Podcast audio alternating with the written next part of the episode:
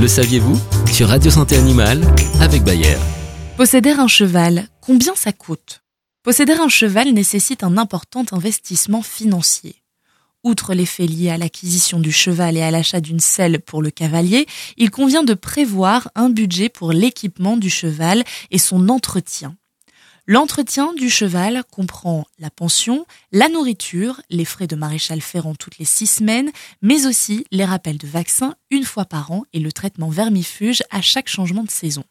Commencez par prévoir entre 1000 et 3000 euros pour l'achat d'un cheval polyvalent et environ 500 euros pour une selle correcte. Comptez ensuite 60 à 80 euros par intervention pour le maréchal ferrant et une centaine d'euros mensuels pour les frais vétérinaires auxquels il faut parfois ajouter une ou deux séances d'ostéopathie annuelles et une ou deux consultations dentaires. Côté pension, la solution la moins onéreuse est celle du prêt avec un abri contre les intempéries. Vous devrez dans ce cas investir dans un licol et une couverture et installer une clôture électrifiée. Ce qui représente au bas mot 300 euros.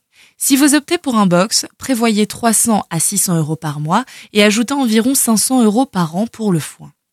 En box dans un club hippique ou dans une écurie de propriétaires, la pension inclut l'eau et la nourriture, mais elle coûte encore plus cher.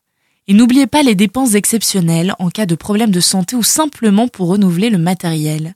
Si le cheval est destiné à la compétition, les dépenses pour les stages, les cours, le transport, les soins particuliers font très vite grimper la note.